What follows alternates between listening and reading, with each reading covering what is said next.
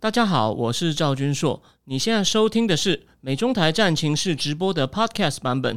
每个礼拜一跟礼拜四晚上八点钟，我都会在 YouTube 上直播，用最口语化的方式，深入分析最新的美中关系与影响台湾的重要国际局势。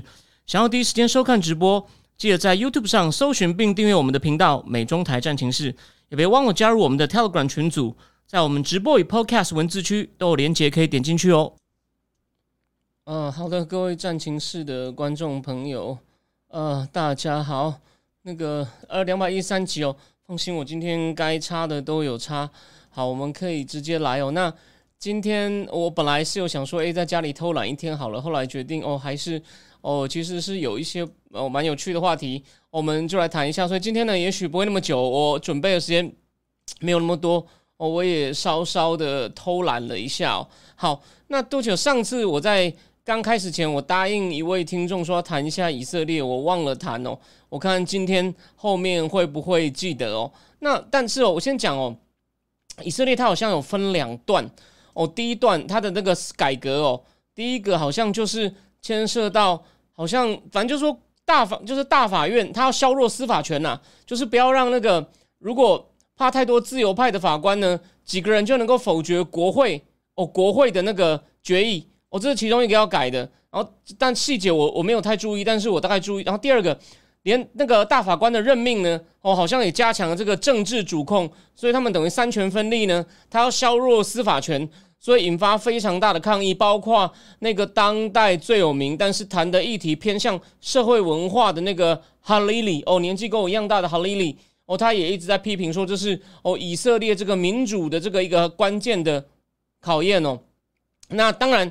呃，以色列其实是个蛮重要的国家，从各方面来看，虽然他人少，可他长期呢，这个就说国防很强，然后新创很强，人口才那么少，周围又强敌环伺，非常哦值得我们参考。所以，所以说呢，那但是另外一方面呢，他们那种宗教势力哦，就是说他们一直在往右倾哦。那这个问题我没有仔细想过。虽然说我对我对中东形势，反而以色列这块哦，我知道一些基本。不过这个问题很有趣哦，就说我们这个年代呢，呃，不只是比如说像哦一些这种威权体制的复兴啊，民主倒退啊，连以色列这样一个哦已经是经济很发达、民主政治本来被认为健全的国家呢，也越来越往这种保守的宗教右派哦。以色列为什么这样？我没有仔细想过。那我刚刚讲了嘛，我在我节目里面常常提到是什么呢？比如说，我常在讲土耳其哦，土耳其是往这个保守的这个穆斯林穆斯林那边走，然后那个，所以埃尔断常攻击反对党，说这些是支持那些 LBGTQ 的这种异端呢。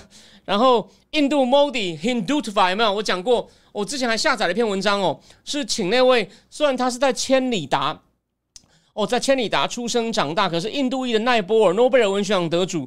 据说他人很糟，但是文学才华超强哦。奈波尔，哦，奈波尔好像也有一篇文章在讲这个印度性哦，Hindutva。那我们这个改天再讲。所以呢，我我先讲一下，我就回应一下上次那，因为我觉得那位观众，我记得他他是定期的观众，所以就算他今天没有跟直播，他应该听到。不好，上次忘了。可是我知道，就是这次已经引发一波蛮大的抗议，好像连有些国民兵哦，好像都都这个罢工了。OK，那。只是呢，他这个司法改革还有，就这不能叫改革，这个叫 这个东西已经有点倒退哦。司法调整哦，这个这个叫司法改变哦，就是说，那如果再往往往下推，会不会引发更大抗议？因为以色列毕竟是一个呃民主政治，然后资讯也流通，经济又发达的国家。虽然它特别的是，它有很强的这个外来威胁哦，虽然是处于这种战争威胁或恐怖分子的威胁，但。可是呢，可是民间社会的反弹很大哦，那我们就继续看下去吧，看第二阶段会不会引发哦更大的抗议？那对这个班师回朝的纳坦雅胡呢，形成他统治的危机哦。其实哦，但我这边补充一点哦，他说这次呢想要削弱这个最高法院权，也跟他卷入一些哦贪渎案有关。我我当然没有看细节，但我大概知道，哦，纳坦雅胡毕竟执政太久，也有一些这种贪渎的弊案传出了。然后谢谢这个王 B B，他说华中好像排洪了，涿州直接水淹了。对，其实哦。北京这次又这莫名其妙淹大水，我可能下礼拜哦再讲。呃，这跟两年前河南淹水哦，其实你有发现，河南在淹水的时候，两年前哦，他开始这边狂打那个科技，从滴滴开始，然后呢，马云也打，然后呢，那时候呢，其实中共市场，我第一次我舅舅讲过，我有一个连友在北京哈，我就不要讲太多他具体的细节。可是呢，他以前他就坦白说，他说我以前看你这边骂中共，说中共完了，我都觉得就说他他觉得我讲的错，诶，这他没有错，我承认中共那些我讲的东西都是问题，但不足以让中共完了。可是习近平那时候狂打科技股呢，因为那也影响到某场影响到他的工作。他说我真的是觉得有点沮丧，对这个对这个体制呢有点灰心。虽然他也不觉得中共完了，他他主动跟我讲说，哦，他第一次觉得非常失望。就是在河南淹大水，所以啊，就说大家不要觉得说我们我们这个节目当然是很理性的分析政治经济，不过呢，一些比较高层那种冥冥之中有些悬的事情，我们也不介意提一下。你看，不止我嘛，连那个陈宁官的年代向前看，黄创夏也说这个大水哦，对习近平来说不是个吉兆。所以你看，今年情况已经这么糟了，又忽然来一个很意外的大水哦，这跟河南河南那个好像。那个今年呢，这个连北京大家都没想到，连紫禁城好像都淹了，所以呢，这就跟就跟我当初我跟你讲的侯友谊在国民党接受提名征召的时候呢，我另外爱台湾嘛，哇，对啊，这个你可以就说你这东西也，它也许不直接对应到什么，可是呢，你这种事情呢，就是很触眉头。那这次呢，眼看中共的这个经济的新闻，我有在跟哦，又有些更坏的消息出来了，好像河南真的有公寓啊，买一套送一套。啊，这不就打对折？各位，各位，房价已经在跌了，公寓买一套送一套。然后呢，好像中央今天我上节目，我开始讲之前又看到我厉害的脸友贴了一个中共的人行也找民营企业家来座谈了。哦，大家都说你一定要赶快再放钱呐。可是我记得一件事哦，他放钱只会让房地产商解燃眉之急，对习近平来说做不到他脱实向虚。哦，这对他来说呢？我觉得达不到他的目标，他就铁了心要逼全国人民听他的话。我们往一个备战体制走。我这是我大方向，我正经智库写的很清楚。这个我想你们不介意，就算不是订户，我我跟不需要分享一下我跟大家看的这个很大，就说这个大方向中，OK OK，哇，林谦老师讲了一个很有趣的事情。但回过头来，就是习近平在备战，那日本呢也很清楚，日本比我们还紧张，所以呢，我们第二阶段呢会。这个第二个话题，其实他的这个国防白皮书，我讲了很多具体的东西。那国防白皮书根本就应该写一篇文章的。我在想，要不要在政治智库里面写？我今天呢就举，我就讲几个重点，就是日本人在强调他们国防，再来要强调哪些重点。我认为台湾有台湾值得借鉴的地方呢。我今天就重点就讲这方面。好，那我们先回到，我们就回到第一个话题，火箭军。我先跟告告诉各位哦，overall，并解放军是中共最神秘的一个体制哦。那当然，这件事因为他也遮不住嘛，有些明白的换人。但这次呢，其实他是司令，司令换了一个海军的叫做王王什么后的，然后呢，海空军副司政委哦，两大主官从空军的习西胜调来哦，空那个正那个司令是海军的副司令王厚斌跟徐西胜两大主官同时换人，极为罕见。那当然，台湾的我我有扫了一下，台湾的所有媒体啊，哦都讲了，但我不可能全部看完。可是呢，我举个例来说，那个我觉得大家讲的东西都不够全面哦。啊，当然，我我没有，我只能提醒你问题在哪里哦。我我我我我说我要知道答案，我就不坐在这里了。但是呢，哎，我可以提醒你说，各家分析哪里长哦，哪里短。好，那我们先我们先讲重点哦。你直接说解放军这件事情，火箭军换人跟去年。哦，据说美国空军大学出了一个非常详细的这个火箭军报告，有关系吗？我我我我不完全认为哦，为什么呢？因为大家不是说怀疑是火箭军司令李玉超的儿子去美国吗？所以造成泄密吗？诶，这是有可能的。但是想各位，如果是这么清楚的管道，哦，儿子害了老子，那我解现在火箭军的整数范围蛮大的诶，各位你想想看。如果只是李玉超的儿子因为一些理由拿到爸爸的什么资料哦，因为爸爸电脑里面可能真的都有。我举个例，就很像《人选之人》里面那个他那个赵昌泽的女儿去看他电脑呢，哎哎装上去真的可以看到很多事，因为官够大哦。因为我举个例嘛，他说为什么美国那时候空军大学出了那个解火箭军的报告呢？那么详细，就是不得了。这个我就引用姚晨，大家知道姚晨嘛？那个逃亡到美国的海前海军中姚海军中校姚晨说。解那个火箭军自己中层的人都不会知道那么多，所以呢，这一定是相当高层。那如果假设目前我们比较知道，就是大家怀疑可能是他儿子去美国泄密，那请问一下，那那你干嘛进行一下那么多整数？你就弄弄李玉超就好啦。所以啊，这是个，对啊，这就是说这个是个，这个是个问题。因为之前千勇有提醒我一些事情，我又想了一下哦。所以这件事到底是不是因为李玉超泄密？那我就说还好嘛。如果是他儿子的话，那只是他单线的问题，怎么会忽然有点像我整个清理呢？哎，这个我们就先去再就我们等他继续讲。那我们再再再插个话题哦。我先就说，虽然我对军事没有到很在行，不过呢，火箭军真的非常重要。因为第一，就说哎，我发现连媒体的说法有些都不一样。像英文媒体在讲，它是中共的传统飞弹武力，并它是二炮来的嘛。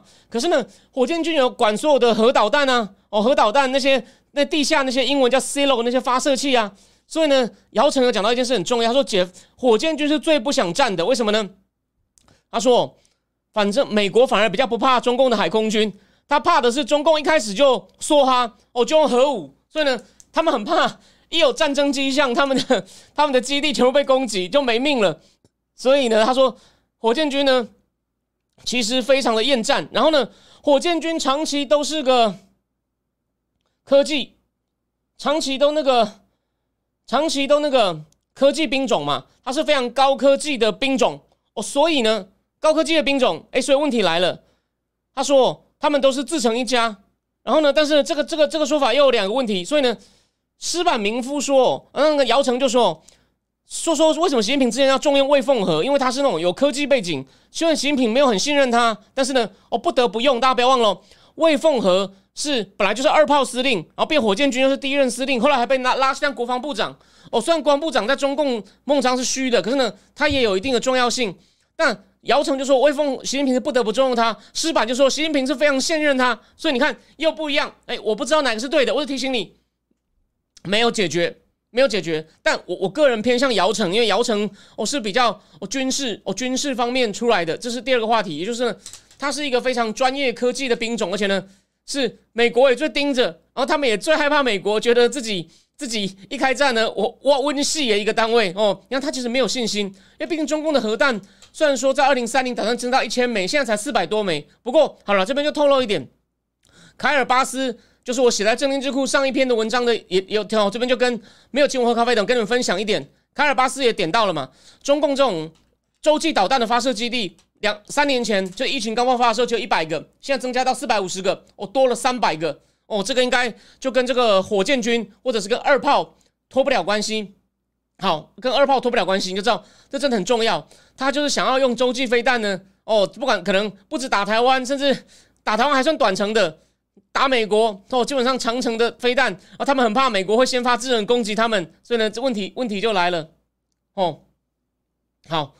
对，所以说火箭军的确是很敏感，但没想到，哎呀，底牌竟然卸卸给卸给美国了啊！再来问题就是，哎，这次大概有超过十个人哦，你看有十个人被办哦，所以你看正副主官同时换，而且还有谁呢？还有两个人被办哦，另外一个是副司令，那个叫刘刘什么斌嘛，然后还有一个叫张振中，张振中，张振中被抓了，所以姚晨这边就不看姚晨讲错了，他说张振中曾经被抓去过，又被放出来，变成副参谋总长，哎，不对啊。他他顺序反了，张振中我不知道张振中之前有没有被抓过，可张振中这次又进去了。虽然他当过副参谋长，所以呢，姚晨姚晨也没有全部讲对，所以我才说我们这种很机密的单位，外人要拼呢，总是哦都有漏洞。就是李玉司令、副司令，然后呢，那个那个我是刚才叫叫张振中，还当过副参谋长，后来到这个总部总参谋部当副参谋长，张振中哦也目前也被抓了。你看，所以难道这些都跟李玉超的儿子有关系吗？好。第三个，我另外一个相关的消息，哎，这个就还有一个前已经退休的火箭军司令吴国华，他死了。结果呢，没有什么人去拜，就是他有几张照片出来哦，感觉不是很盛大功绩，像家祭一样。然后呢，他的那个死死亡的讯息呢，在中在一个新网站上，哎，后来被删掉了。哎，这就奇怪了。而且呢，这是我看明镜的。民进有发现这个吴国华女儿呢，用骈文写了一首诗哦，我我没有办法去记，我也觉得你不用花那么多时间。重点在屌，就是呢，有一些留言说我爸有问题，所以他女儿也很不爽。所以呢，火箭军里面真的不知道不知道发生什么事情。那这次呢，我除了那三个人都被办，其实哦火箭军大概有十个人哦都被调查。根据《金融时报》的说法，你看又又从一个另外角度说，基本上是贪腐的问题，是贪腐的问题。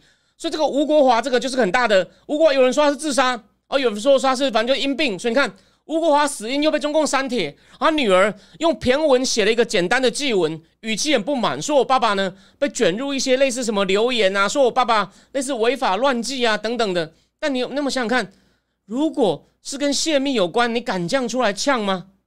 你想想看，我就那泄密那是很大，就叛国贼。那听起来呢，比较像是那种一些贪腐有关的，也许他比较清廉，没有拿，然后呢，人家就人家不爽，就反过来说你你有拿有没有？我只是举例，反正他女儿讲的也很隐晦隐晦，但就是充满不平，而且吴国华的葬礼哦，只有少数的军队，并不好像没有正式的功绩。你看已经中将喽，解放军的前副司令哦，然后解放军前副司令吴国华，所以这这刚好又，而且呢，呃，怀疑是自杀，为什么自杀？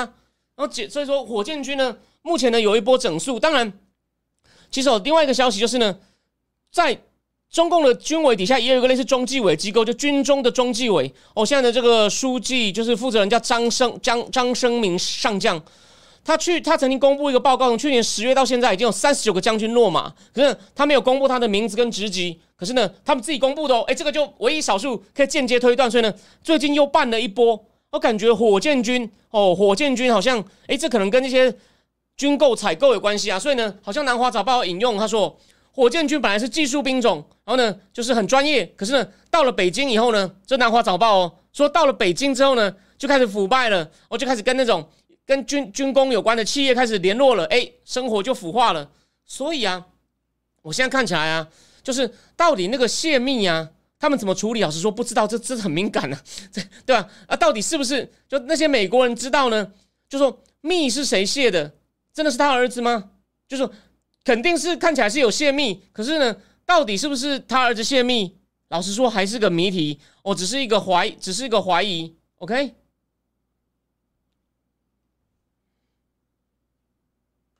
然后呢？但我们比较可以确定的是。解放军有在搞办贪腐，然后呢，这次呢落马的很多是火箭军。好，那再来就最后一个问题，现在呢换上来的呢是海军的副司令，哎，姚晨对他的评价很差，说这个人只当过参谋，好像当过东海舰队的参谋，说呢他根本就搞不清楚这个这个火箭兵的各种技术，所以呢他镇不住。姚晨很悲观，可是南华早报就访问了一些中共，他是访问一些中共的一些就是钻研国防或是军事智库有关的人哦，是谁我就不讲了，我没有去记，他就说。反正现在都是联合作战嘛，你派一个海军的去，应该也是 OK 的。那副这个政委呢，这个空军这个徐锡生，他本来是呃，应该是南部战区的司令，因为中共习近平改革不是七大战区分五大战区吗？哦，他是南部战区的司令，我应该没有记错。所以呢，这两个同时换。然后呢，最后再补充一点，李玉超呢，是他连续六月哦，一次中共高阶将领晋升典礼他没有去，连火箭军内部的晋升典礼都没有去，所以呢，我们只能去他六月出事。那其实这边就回应一下千勇哦，其实哦，如果十月就泄密这么大的事，你到六月才动他，大家不就有点奇怪吗？哦，所以说我认为啊，泄密是有的，可是呢，这可能不是这一波忽然忽然这样弄哦，我我我比较怀疑是贪腐。那可是呢，最后呢？我们我们就来讲一个总总总的来说，其实哦，你会发现秦刚也莫名其妙不见了。然后呢，最重要的火箭军呢，原来第一士气不好，然后呢，现在又换了等于从外面来的人，也就证明啊，他可能想整顿，他对原来火箭军里面的人呢，他不放心。所以你知道习近平面对的挑战有多大？你最重要、最要跟美国对干的部部队呢，原来问到你现在已经上任十年了，哦，原来问题还这么多啊！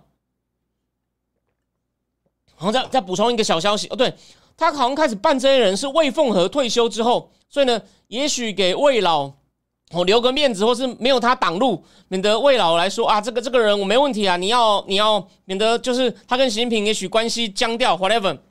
所以你看哦，我们综合各方面的说法呢，这些消息是还蛮冲突的哦，就说现象火速换人没有问题，可是呢，到底是为了什么？其实哦，外面哦不得得知全貌，我只能尽量去拼凑。那总总的来说呢，我认为对他是不好的。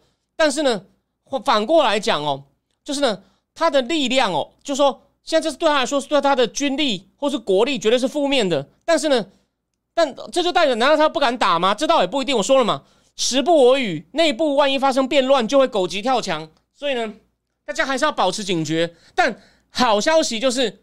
哎这么重要的部队现在来换从外面调人进来，嗯，这就表示他需要磨合，所以呢，他的能力一定不是处于高峰。我这基本上我是可以确定的，好吗？好，第一个话题呢就先讲到这边，所以我提醒大家一次哦。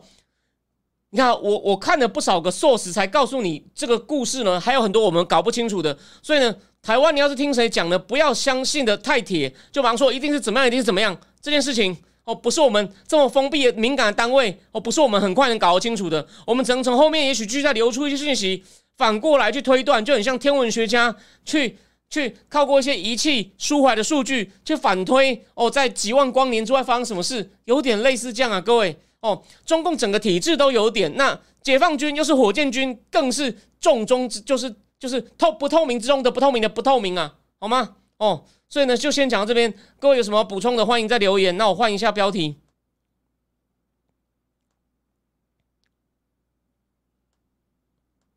好，日本最新的叫做这个 Defense White Paper，那它第一个呢，在提醒我们哦，它第一部分哦很有趣。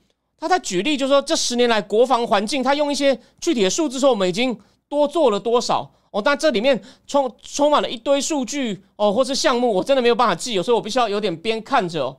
哦比如说那个二零一三年哦，他现在的年度预算呢，在二零一三年呢是四点六八兆日元，你除以四嘛，就是一兆多日元。那今年呢，如果含一个叫 SACO，就是。就是跟美军联合有关的呢，总共要到六点八兆了哦，六点八兆，六点八兆，那这样算很多吗？其实也还好。哦，他要他要到二零二五还二零二七哦，才会到 GDP 百分之二，哦，真的是不够多啊。但是，但是有在做是好事。然后，在这国防预算里面，最重要的就是所谓的叫维持整备，就是购买军备的费用呢。它在二零在二零一三年呢是。是七点八，我看一下，是七千多亿哦，七千多七千多亿日元哦。那现在呢？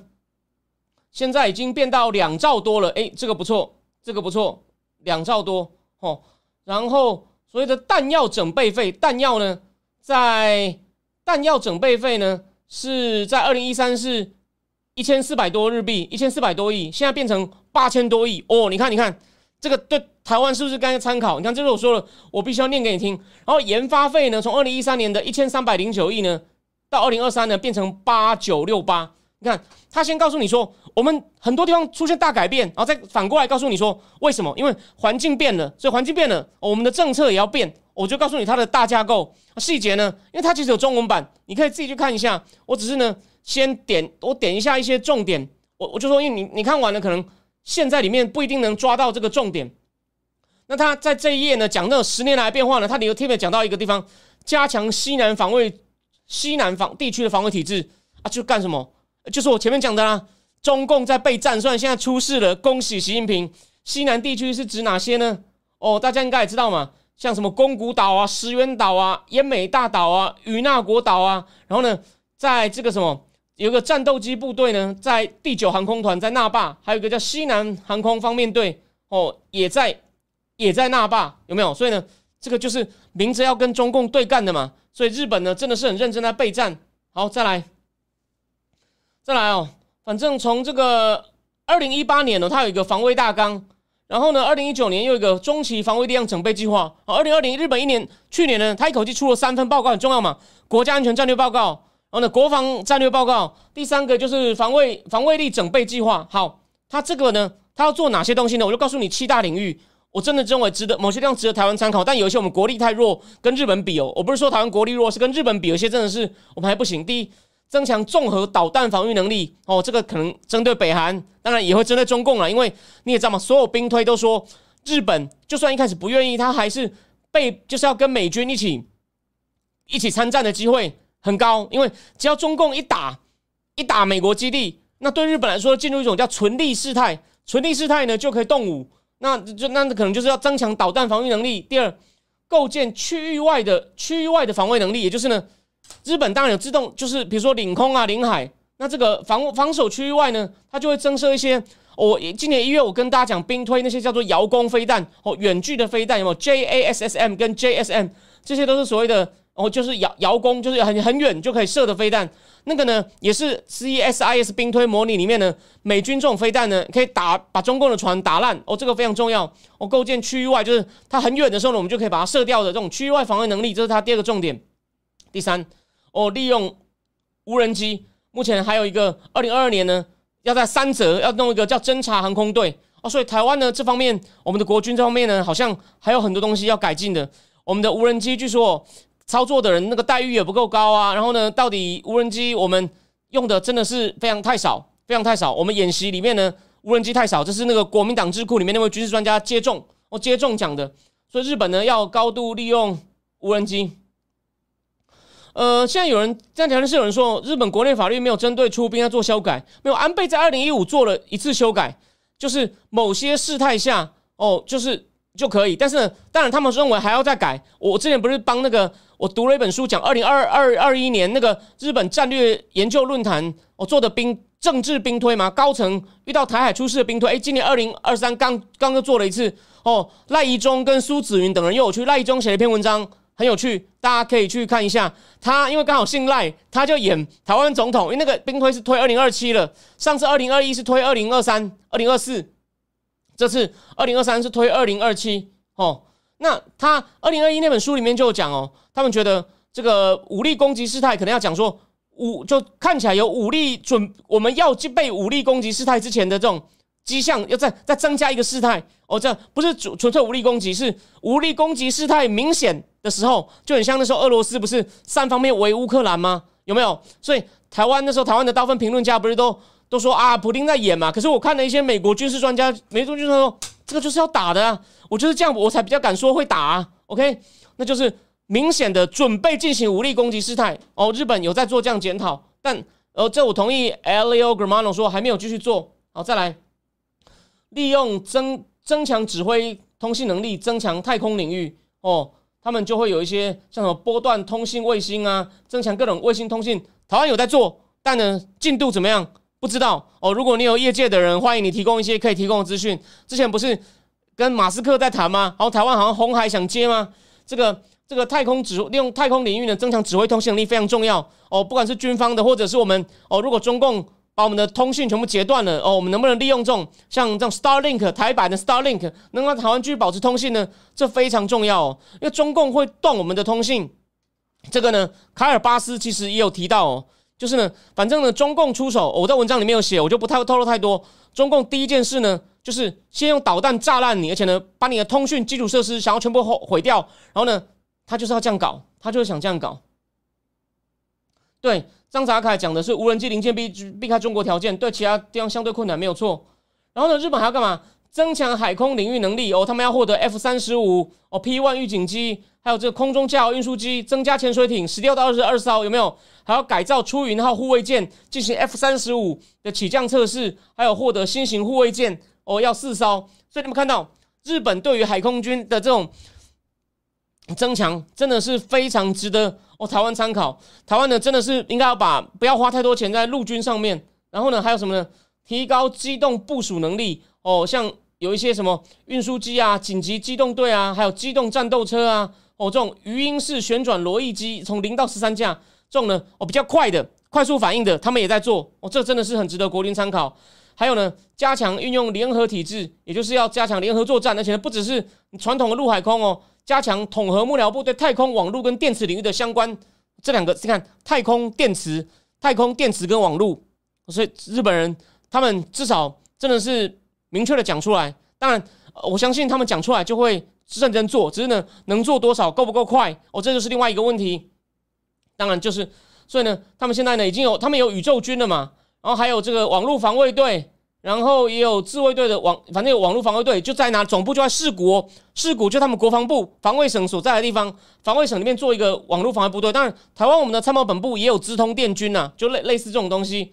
然后呢，还有还有一个叫陆陆战自卫队网络电子作战系统，二零一七年就有了。然后还有这个研发空空军自卫队的防区外电子战机。OK，又有一个哦，对，就像 Andy 班里面讲这些东西真的很重要，日本人也都讲了。然后再来。他们呢要有跟他们有在七大领域呢，最后我们最后这个话题最后讲，他们要在七个领域呢增强防卫能力。第一，就说区域外防卫能力联合防空反导能力、无人机防卫能力。哦，机动部署与保卫国民能力，机动部署就是必要时候要撤侨啦。这个一直在演练。哦，台海出事的时候怎么撤侨？还有就是指挥控制与情报能力。哦，就是你呢，怎么样透过更好的晶片侦查？哦，然后呢，就是获得监视等等这种 I C for I S R 嘛。哦，指挥控制还有持续性跟强韧性。哦，所谓持续性就是你要有足够的弹药、哦燃料、哦等等的。然后还有那个零件。零件哦，不能够断供哦，这些东西，然后还有什么呢？跨领域作战能力，就刚刚讲的电池、网络哦，网络还有太空，还有呢，就是这基基本上是这些领域。啊，他有提出，他有告诉你具体经费，我们就举几个例子哦。哦，他上次是二零一九到二零二三呢，防卫区域外的防卫能力呢是只有两千亿日元，是要从二零二三到二零二七五万亿五兆，然后呢，联合防空反导呢，上次是一兆，这次变三兆。然后呢，无人机的防卫能力呢，上次是一千亿日元，这次变一兆。然后跨领域作战能力，上次是三三兆，这次变八兆。然后指挥控制情报功能，上次是三千亿，这次变一兆。机动部署能力、国民保护，上次是三千亿，这次变两万，就是变两兆。然后这是我说的弹药啊、武器的修理啊、设备的强化啊，我上次加起来是六兆，这次呢变成哦十五兆了，十五兆了。所以啊。你就看到日本人各方面呢，其实哦，我认为他们是很认真的，哦，钱也有到，不是只是在那边空谈做几个做几个 PPT 哦。好，那再来呢？当然，日本人，日本人对于这个什么，日本人对于这个大环境的，就是说他们觉得大环境很险恶。第一，不但俄罗斯公开违反国际法侵略哦，中俄呢常常也在对着日本也会这么联合巡航啊，有没有？然后呢，北韩。哦，北韩一直在发导弹，北韩一直在试射导弹，这对日本来说，所以呢，他真真的是同时对着中日俄威胁。我之前不是讲过吗？岸田不是说，天哪，我国防预算根本就应该加倍，甚至加三倍，好吗？我们等于是面临哦，中俄哦，中中共对钓鱼台，所以西南方面，然后呢，中中俄有时候呢联合那在北海道那边搞事情，因为俄罗斯传统的北海道。那边呢，对他们说是个威胁哦。他们有领土争议的北方四岛呢，哦，俄罗斯在那边都有驻，都有都有军力在上面的。这个其实是非常的麻烦的。OK，那最后呢，他有他有讲到一件事情啦。他说，就说我们是要打这场战争呢，要加强我们科技研发哦，去提升军力，这有点军日本版的军民融合哦，这是一个非常重要的事情。还有，他说，而且呢，这就是我们的安全呢，牵涉到经济问题，所以呢，经济安全保障也很重要。为什么呢？就是一样嘛。你一些晶片呐，哦，晶片一些民军用民民用科技呢，有可能小心不要外流，或者呢，有各种科技的东西呢，跟军事有关的哦。日本呢，不但要强化对国防工业的投资，对国防工业的这个研发哦，然后呢，还有对吧？就是甚至对外也要出口管制啊，尤其是针对中共啊，免得免得你帮让他，你万一卖一些旧的那种叫做曝光机给他，让他能够造出土法炼钢，炼出一些。哦，比较好的晶片，那怎么办呢？所以呢，这种他也讲到了，我们要经济安全呢，也是跟经济方面的问题呢，也跟国防脱不了关系的。哦，这是他们这个国防这个国防白皮书里面呢，也提到了一个另外重要的面向。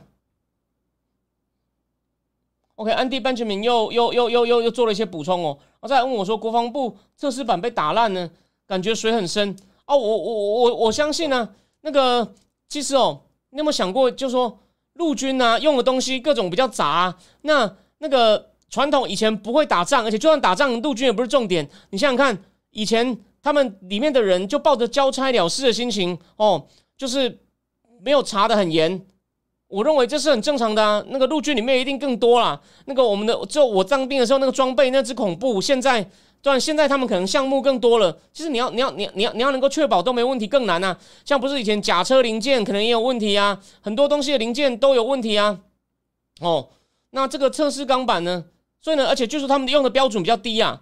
他们反正他们的用的标准，因为它里面像很多技术名词，我觉得我暂时呢，我因为我觉得这个东西哦，你我觉得我我暂时我对我来说我没有觉得我要花很多时间去了解那些技术名词，所以呢，我我不敢说我懂，我不要我就，但是我只是说从政策面来看呢。其实陆军的东西哦，如果介绍越细的东西，越有做手脚空间。为什么啊？又不打仗，你会去验？你会仔细验吗？还是呢？拿着一个表这样勾勾勾勾勾，我大概知道就好了。就现在有人认真去弄，就发生问题，他当然当他当然要否认啦，有没有？所以所以说，就是说我刚刚讲到去日去日本兵退的苏子云，好像就出来骂那个林炳佑。哎，这个我板上都有人看不下去，说苏子云好像在帮这个帮那个帮国防部复航。而且苏子云，我跟他反在一些场合一起吃过饭，虽然我没有跟他直接讲过话哦。OK，对吧？对吧？规规规格不足啊，对吧？规格规格不足。我认为看他们，反正牵涉很多细节，造成它规格不足，所以呢，你用比较最新的东西去打它，就出问题了。哦，我也不觉得有一定有什么呃人谋不臧，但是呢，你陆军这么多陆军，我认为有很多东西哦，以前你们就是交差了事，表格勾好就好。哦，这是符合我看的大架构，所以呢，它这个钢板呢这么细，你看它介绍技术知识很多，我没有办法很快这样看过去全部就记起来，所以呢，我不打算对它做深刻的评论。好，最后看一下。这个国防白皮书还有什么东西？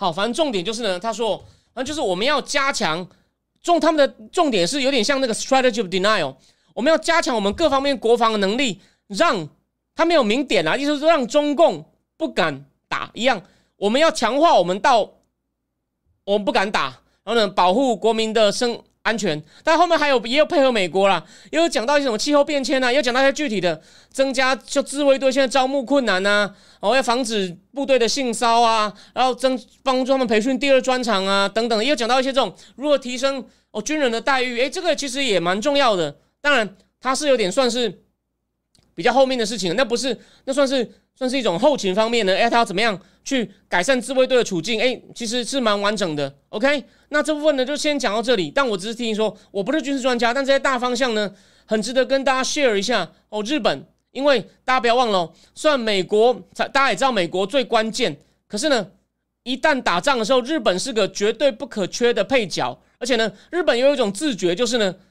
其实哦，而且不是说不能缺的配角，甚至可以说是，我就说我虽然还身上还有很多限制。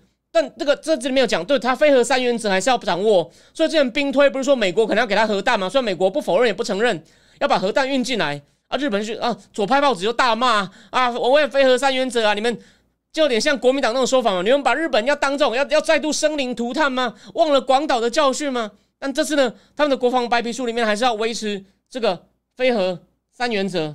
OK，哦，哦，再来，所以啊，日本。他有知道，就说我们随时会变成一旦战开战的时候呢，跟美国的角色一样重要，所以呢，我们要好好准备。这个呢，真的是很值得我们，而且就是非常值得我们思考哦。就他他把它当成自己的事情一样哦。当然，某种程度上，中共为了想要哦顺利的打台湾模拟斗，我们他可能会先打钓鱼台，或先打与那国，我就打那个西南西南那些岛，让日本呢。就是呢，被牵制住了。日本就是只会变成防卫自己的国土哦，就不太敢积极的帮忙。但这对来说，日本就是你怎么算呢？日本都会被卷进去，所以呢，我们就当自己的事情来应对。我认为这个观念真的是值得我们不要说，我不是在教训观众，包括我自己讲了半天都还没去跑步哦。那你就知道我们这边有多松懈。所以呢，我在提醒大家哦。你以后呢？如果不是跟他吵架，你真的有机会跟那些比较蓝的人讨论的时候呢，你就说我们不要互相在那争无聊，我们摊开来看呐。你也是，我也是啦，我们都没有做好打仗准备。然后你一直说我们信民进党，信美国要挑起战争，到底是谁啊？除了难道去上黑熊学院只是做一些学一些必要的应急措施，这样叫做挑起战争吗？这个岛上大家都一样废啦，那我们是稍微有意识到一点严重性，然后还要被你讲成挑起战争，讲话要有良心呐，这个真的很重要啊！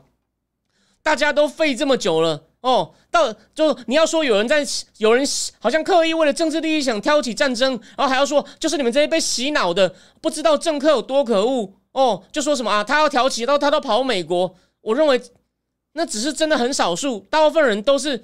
根本大家都不习惯，大家都小确幸，不分蓝绿，好吗？你就提醒他说，我们要把讨论基础建立好。这边根本就没有人想挑起战争，甚至愿意跟中共打的人，就必要说要打的人，也没有人想打啊。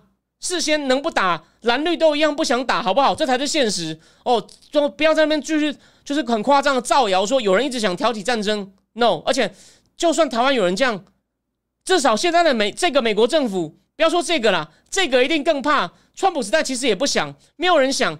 那美国难道不阻止你吗？所以他刚好都讲反了。美国人哪有？美国人谁想挑起战争啊？美尤其这现在这任政府超超怕惹麻烦的，所以你要听他说，你你不喜欢美国是你的事，你不喜欢民进党是你的事，但是有些事实麻烦你就事论事的讨论哦，不要在那边编什么神话。美国人跟民进党合起来想挑起战争。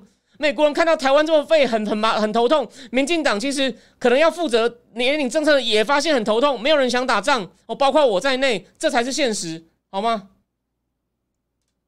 呀，所以 anyway，这就是好。谢谢 Andy Benjamin 提供了一个数据，进入台湾空域中国军机架次，对，谢谢他提供的数字。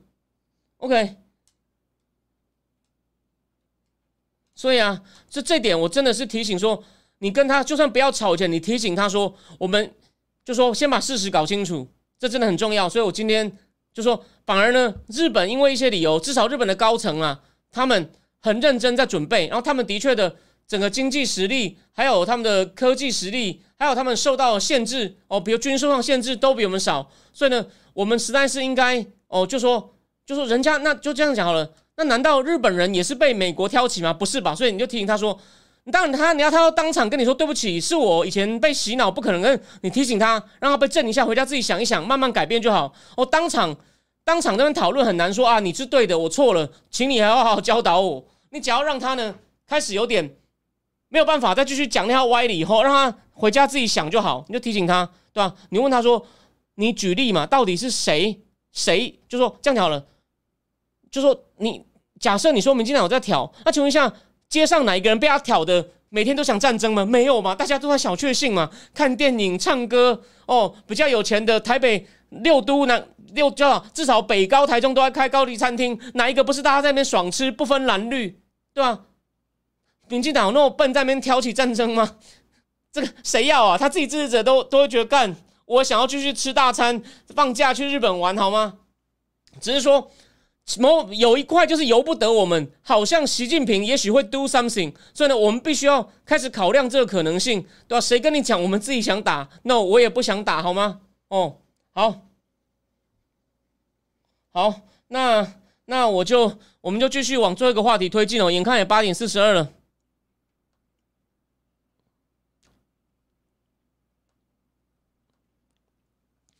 哦，美国债信，哎，冷不防。被惠誉平被降了，耶耶伦出来超级跳脚哦。这个呢，我先跟大家讲这件事情。我先讲大结论，然后呢，但有些很有趣的点。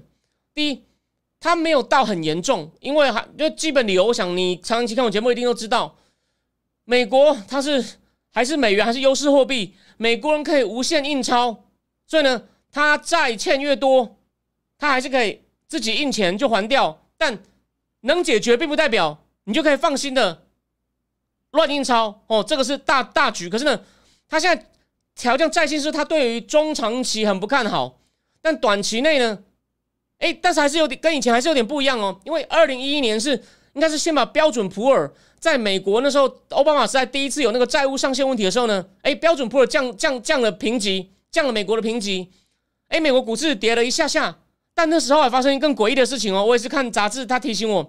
那时候大家还更去买公债，然后，这不就是他警告你说美国债信有问题，就大家还疯狂买公债。然后呢，美国股市跌了以后一下以后呢，展开了十一年的牛市。所以我常我最喜欢讲的鲁西尔夏马才讲，二零二零二零一零到二零二零这个 decade 是美国金融霸权重回世界，美国的 GDP 占全球四分之一。在上一个 decade，美国的金融哦，美国股市市值占全球的一半哦，大家。在习近平乱搞以前，中共企业难道不想去美国上市吗？哦，连台湾企业也很想去啊。但台后来完全都是中共，中共去上市了多少？华尔街赚的饱饱饱，才会勾结成这样，有没有？哦，这重这是第一个重点。所以呢，所以啊，其实哦，上次但这一次哦，这次有两个问题，他为什么要这样调降呢？诶，谢金河引用了一个之前在内地在大陆呢。在在墙内呢，被被封口的经济学家说法说这是一个政治平等，就是在批评美国政府。哎，这样讲也对，但讲政治不是说像我刚刚比如说蓝白无理取闹，或像批评前阵渔港徐巧芯这种搞法，不是。他其实哦，他意思说美国的政治环境恶化，那两党没有一个办法解决这个债务持续升高，然后呢支出持续增加，但是呢你税收不一定会增加的环境，所以呢他其实还是就事论事。哦，他举的他举了嘛？为什么政治环境恶化？就这次债务协商差点不是到最后才妥协吗？这第一个。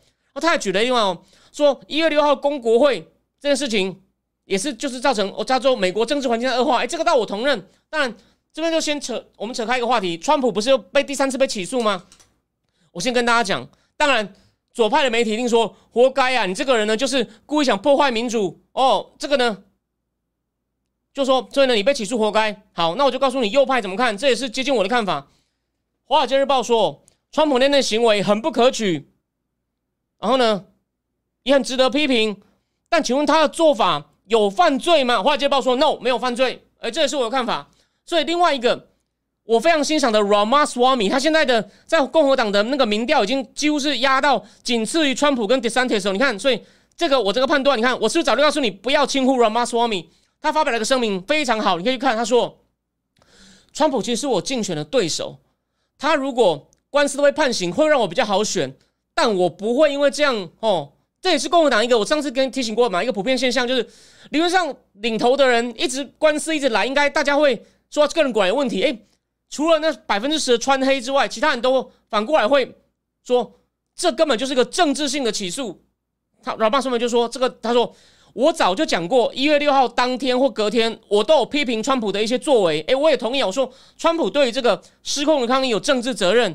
但是你要从法律上说他 defraud 美国哦等等哦阻碍司法或是什么呢？这个呢，其实，在法律上真的是很有争议的。这除了上次那个保管文件我讲过了，他那个文件保管被起诉的事情呢，是后来官方跟他要之后，他的态度真的很不配合，耍屌不当一回事等等哦。这个说实话，当然他有没有犯法，这个要给法官判。但是他被起诉呢，第二件我们就是就事论事，你真的不能怪别人。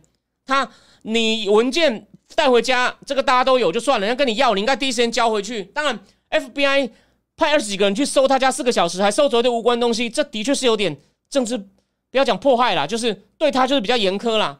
真的，川普是有受到不公平待遇，不过他自己也有些行为哦，被起诉真的是你怪不得别人。第二条，那这一条就一样，这是个政治性起诉。Rama 说没讲得清楚，川普那天的行为不可取，他要负政治责任，并不代表。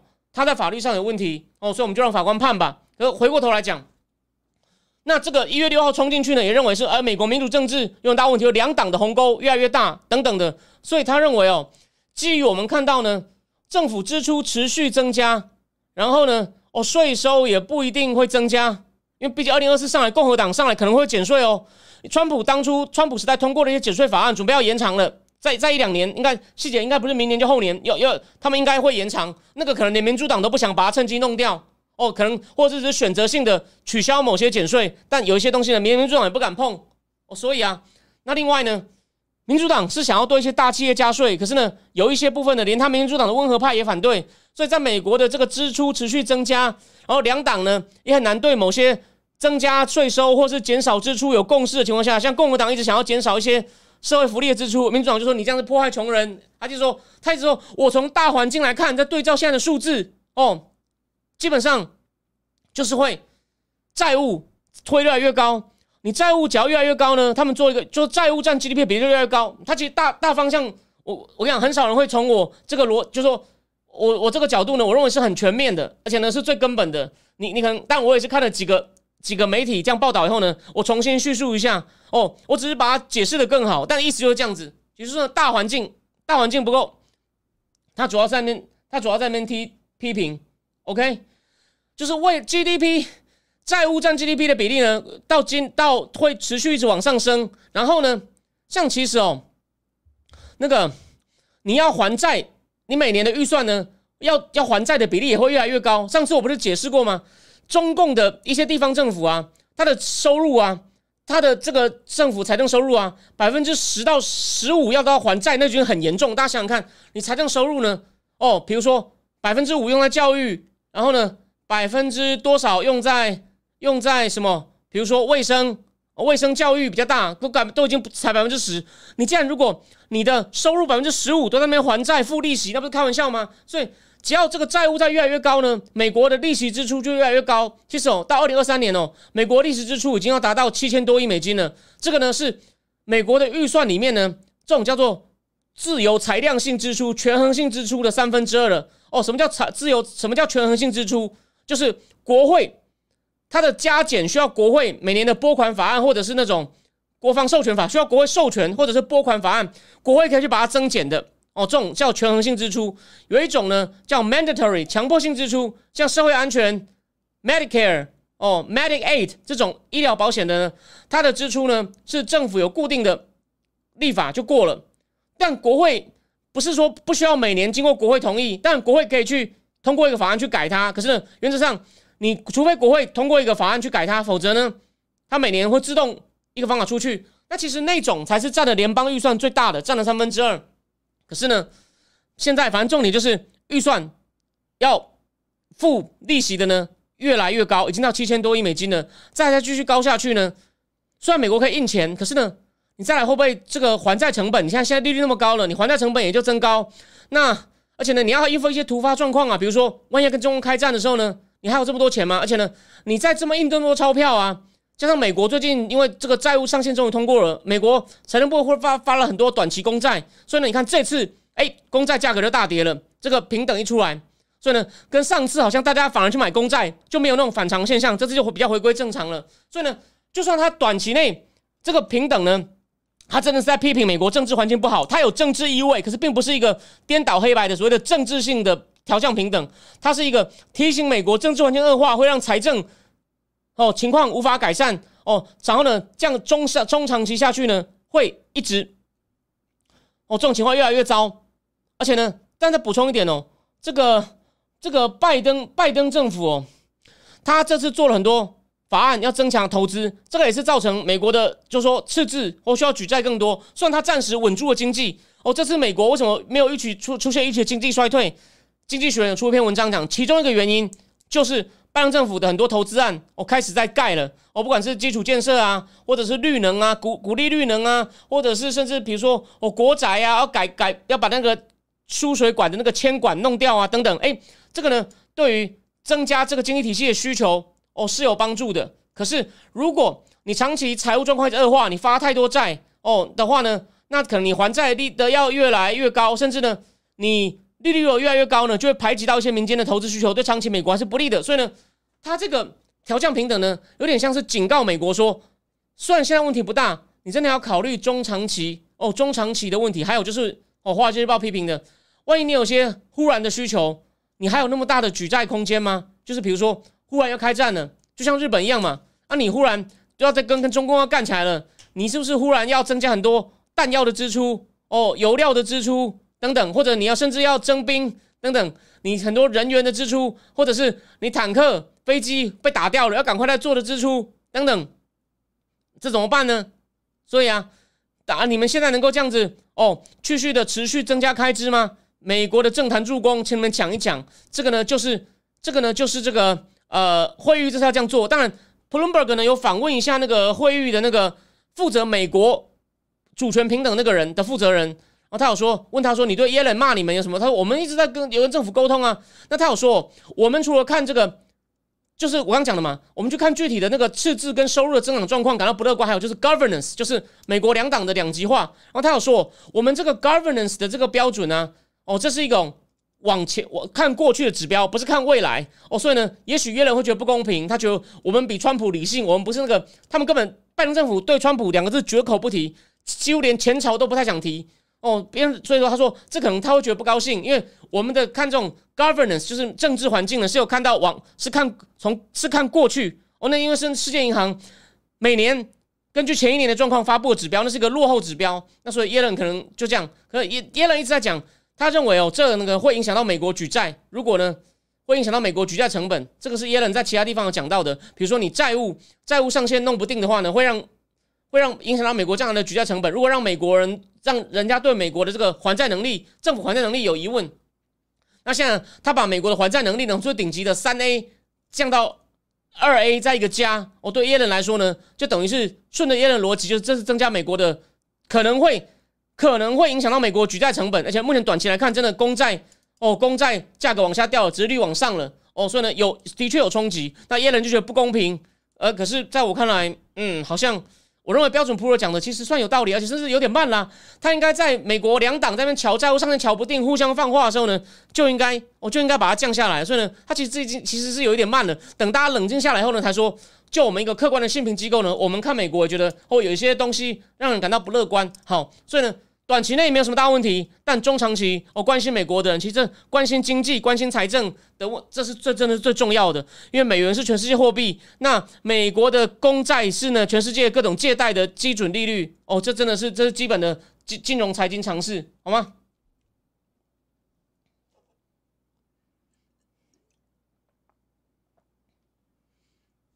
对，谢谢 Andy Benjamin，还有过时过。武断且过时的数据，可是 governance 是世界银行，所以会议就回击他。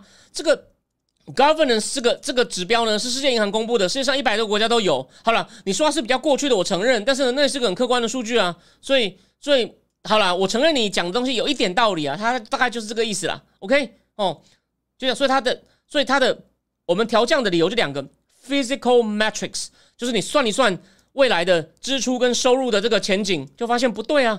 这个债一定越来越增加，债一定增加，你要怎么办？第二，而且呢，环境 governance 哦，两党这种两党对立的环境呢，能够解决这种这种这边算数算数上，然后然后能够大家这边加一加，那边减一点，让它平衡吗？不行哦。白话来讲就是这样子。好，那原则上呢，哦，八点五十六了，就就班安迪班前面说，会议说过去来看，美国它就没有持续恶化，没有错。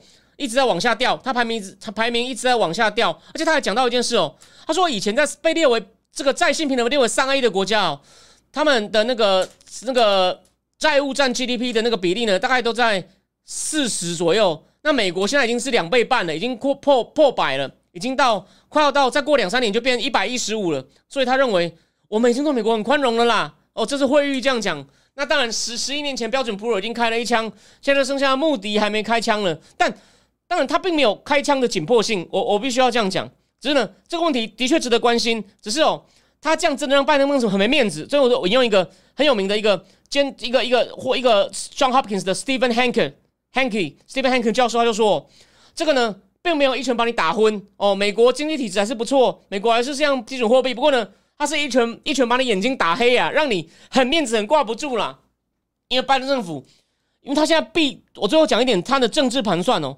因为他现在预料中的经济硬着陆没有发生，就业市场还很热，通膨也下来了。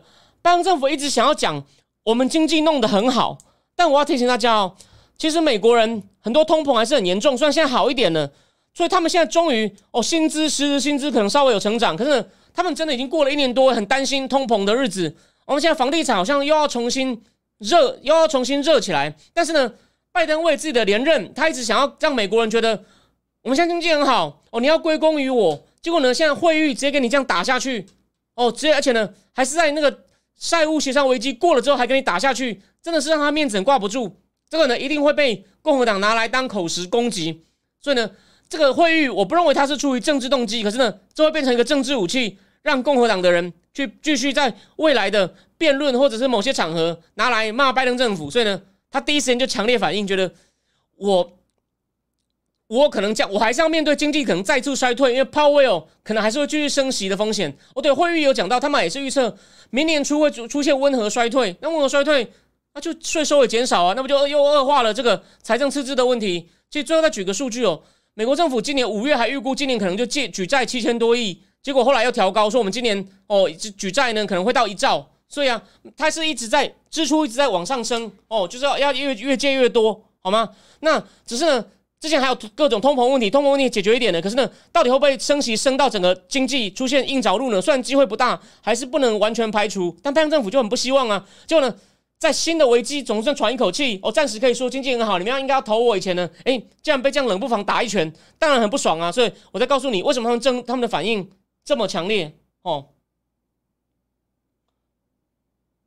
？OK，哦，Krugman 这样讲哦，当然我很久没有看 Krugman 的东西，我觉得他。他五六年前就开始走歪，所以呢，虽然我知道最近开始又有少数人引用他，不过之前真的歪的很厉害，所以呢，他在这五六年呢来呢被引的机会少很多。不像在十几年前，他真的很红，写的东西也很好。他在呃十五年前，他他出的他在他写那些社论啊，台湾都有翻译出来嘛，三四本嘛，什么克鲁格曼大惊奇啊等等那些名字我真的忘了，但每一本都有。那个那那早期那些就是已经出了快二十年的，我都很推荐。但最近克鲁格曼又稍稍微比较多人在引用他了，好吗？哦，好。那就讲到这里哦，谢谢各位的收看哦。九点了，我等下还要跟美国开会哦。那我们就礼拜一见。如果中共水灾还在继续的话，礼拜一我们就来讲讲水灾。记得这很不祥哦，但习近平活该，他真的是个很糟糕，但也可以说是很好的加速师。So let's see，晚安。